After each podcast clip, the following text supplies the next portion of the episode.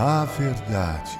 Você é um daqueles que creem no relativismo? Ou seja, em que se tratando da verdade, você é um daqueles que creem que a verdade é uma em uma cultura, é outra em outra cultura, que uma verdade pode servir para um determinado grupo, mas não para outro e assim por diante. Questionando de outra forma, permita-me, você crê que não há uma verdade absoluta?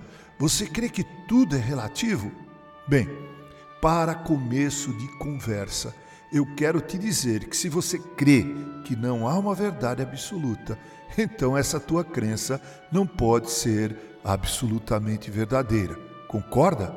Bem, eu creio que há uma verdade absoluta.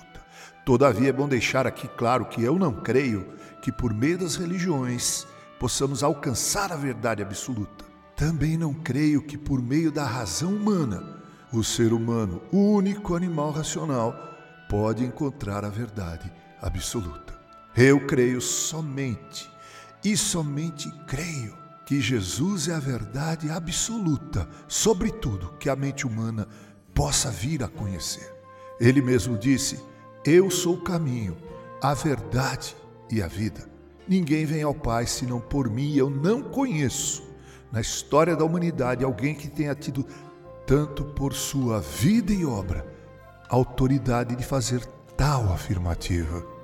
Esse conhecimento só é possível, conhecimento de Jesus como a verdade, só é possível quando Deus o Pai o revelar ao coração humano, ou seja, esse conhecimento não é resultado de rebuscados anos de religião ou de estudos acadêmicos.